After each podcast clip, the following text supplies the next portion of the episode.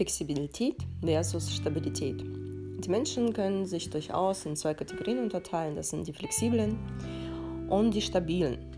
Ähm, ich habe oft äh, die Leute beobachtet, die Karriere machen können, die in einem Arbeitsverhältnis jahrelang verharren können.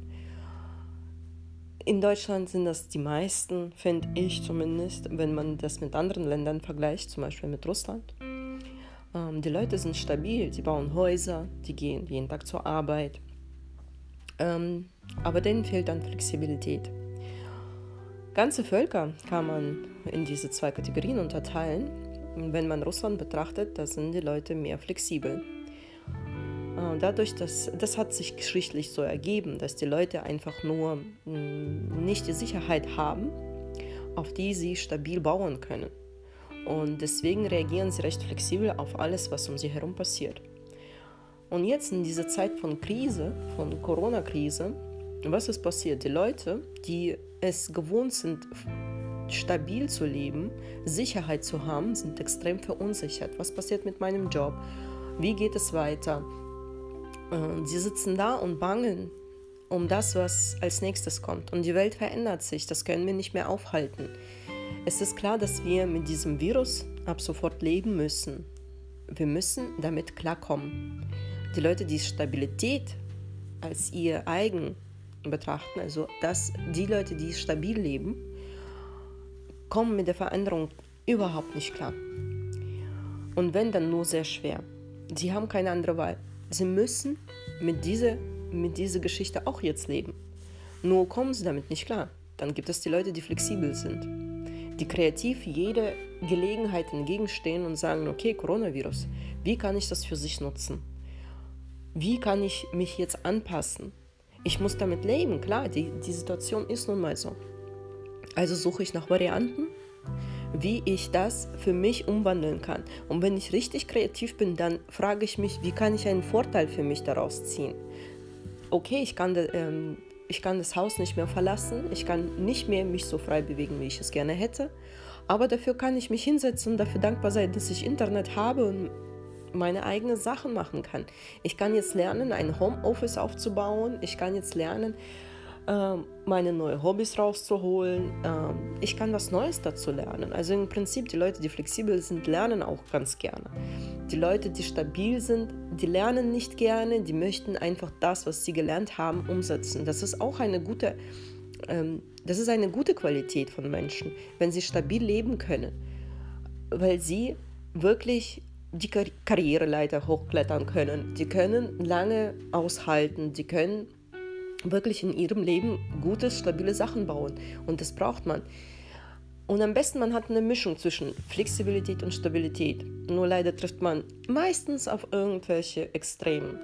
Und ähm, ich zähle auch zu den flexiblen Menschen. Ich komme sehr gut mit Krisen klar und jede Krise ist für mich willkommen, denn jede Krise sehe ich als ein Potenzial zum Wachstum.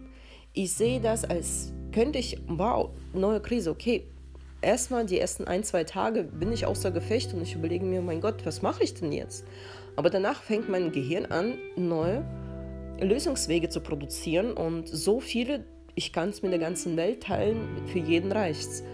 Ähm, ich komme mit jeder Krise klar.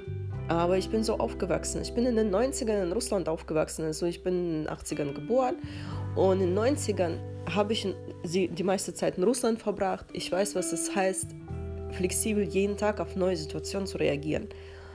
Ähm, in Angst und Waage zu leben, aber auch kreativ zu bleiben und überleben.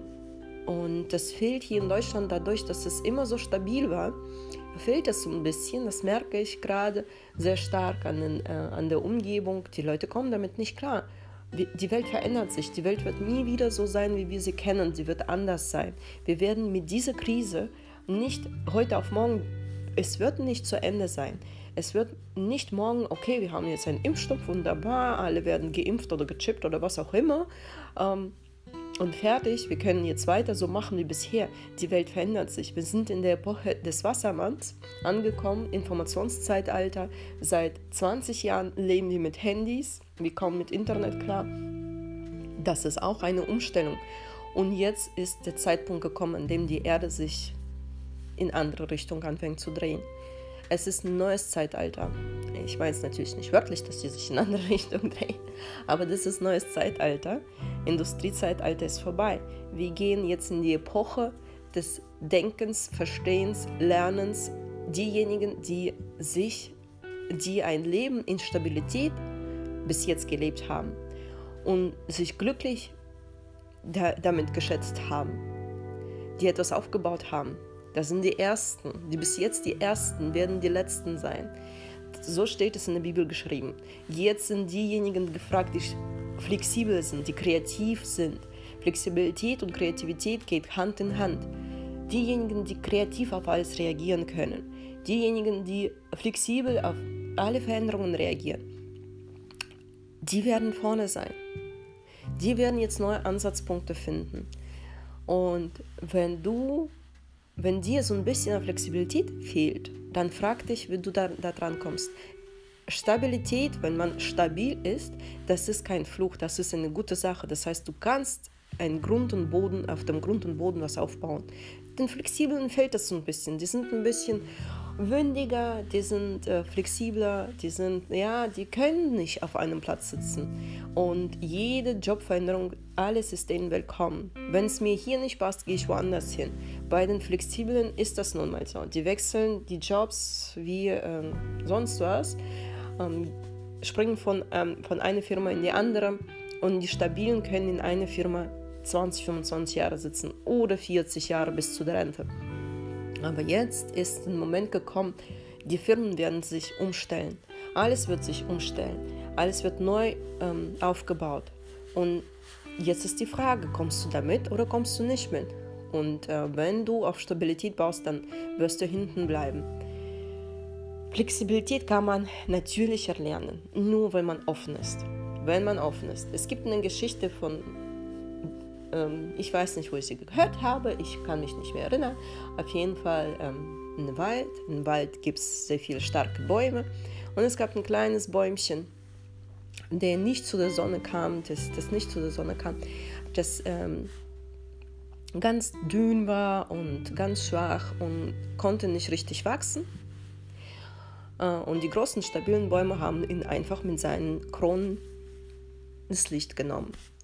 Und als ähm, Unwetter kam, eine Krise, wohlgemerkt, Unwetter kam, der Wind hat alle Bäume umgestürzt, rausgerissen und gebrochen. Und das kleine dünne Bäumchen konnte bei jedem Windzug sich ganz, ganz ähm, nah und flexibel an den Boden legen. Und am Ende stand im Wald nur dieses kleine, flexible, dünne Bäumchen. Und jetzt, wo alle Bäume drumherum umgestürzt waren, konnte es endlich wachsen. Das ist so eine Geschichte, ich weiß nicht, wo, wo ich das gehört habe, wie ich schon erwähnt habe, aber das spiegelt genau, genau diese Flexibilität. In, Kris in Krisenzeiten sollte man einfach flexibel bleiben. Versuchen sich zu überlegen, jetzt, was kann ich jetzt lernen? Welche, äh, welche Sachen fehlen mir noch? Also was kann ich in meinem Job verbessern? Man muss ja nicht gleich alles ändern, man muss nicht gleich einen neuen Job suchen.